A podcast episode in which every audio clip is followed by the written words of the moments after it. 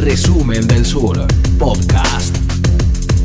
A siete días del traspaso de mando entre el actual presidente de Estados Unidos, Donald Trump, y el electo presidente Joe Biden, la Cámara de Representantes vota hoy una sesión crucial en la cual se define no solamente la posible salida del poder de Donald Trump antes del traspaso, sino además la posibilidad de la inhabilitación política, lo cual podría determinar el futuro del actual mandatario de Estados Unidos, presidente además que podría ser el primero en ser destituido en la historia del país, además de ser el primero en tener dos juicios políticos en el plazo de 13 meses. Mi nombre es Sebastián Mangini y este es un nuevo podcast para Resumen del Sur.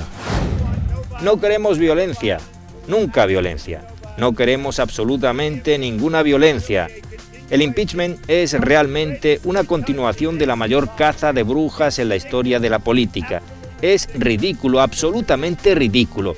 Este impeachment está generando mucha rabia. Es terrible lo que están haciendo.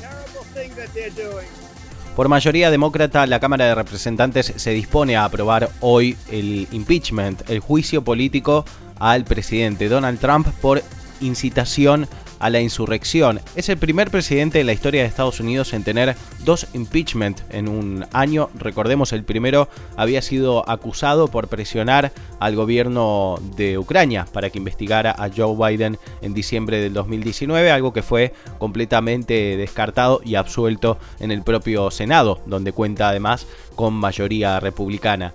Hay que aclarar en todo este marco que la enmienda 25, uno de los posibles caminos analizados por los demócratas para destituir a Donald Trump, ha quedado completamente descartado. El día de ayer el vicepresidente Mike Pence envió una carta a la presidenta de la Cámara de Representantes, eh, Nancy Pelosi, donde dice que no va a invocar la enmienda 25, que no cree que sea ese el curso de acción y que hay que centrarse en tener un traspaso pacífico. Por tanto, independientemente de que la Cámara de Representantes ayer haya votado a favor de la aplicación de la enmienda 25, si el vicepresidente Mike Pence decide finalmente no hacerlo, como ya lo formalizó a través de una carta a Nancy Pelosi, es imposible dar curso a esta acción.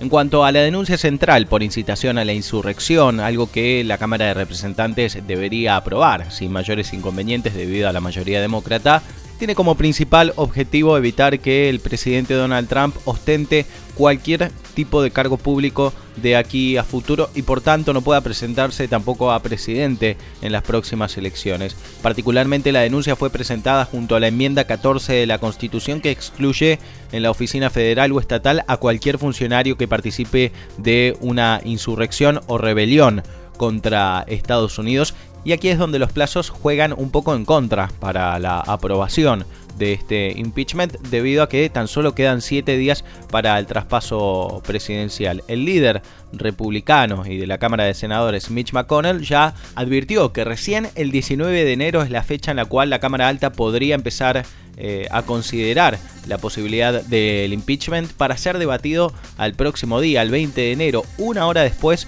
de que asuma Joe Biden y que Donald Trump deje la presidencia. ¿Qué quiere decir esto entonces? Que se le estaría realizando un impeachment a Donald Trump por un cargo que ya no ostenta y aquí hay varias visiones, principalmente sobre constitucionalistas, de acuerdo a lo que sucede en estos momentos en Estados Unidos. Bueno, algunos en ese sentido sostienen que, habiéndose aprobado el impeachment en la Cámara de Representantes, posteriormente se puede tratar en el Senado independientemente de que el presidente no esté ejerciendo sus funciones, puesto que la Cámara Legislativa ya dio lugar a la denuncia. Pero por otro lado, también algunos analistas sostienen que es eh, imposible que este juicio prevalezca debido a que Donald Trump ya no ostenta el cargo a presidente, ya no tiene un cargo político y por tanto el impeachment, el juicio político, no es constitucional.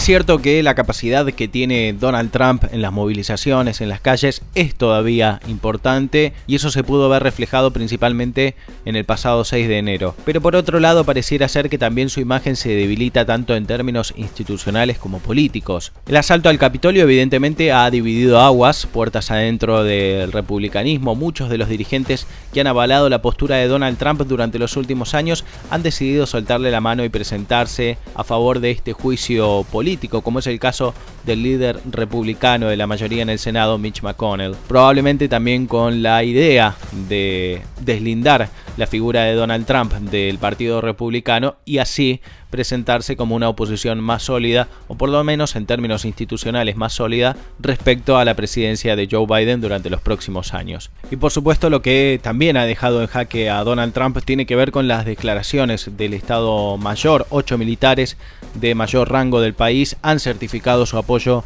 a la democracia en las últimas horas y han declarado que eh, Joe Biden será el siguiente comandante en jefe de las Fuerzas Armadas de Estados Unidos, lo cual eh, quita y echa por tierra, me parece, cualquier tipo de posibilidad de versión de fraude electoral que ha instalado Donald Trump en el último tiempo y por consiguiente las protestas que se han dado en ese marco el pasado 6 de enero frente al Capitolio.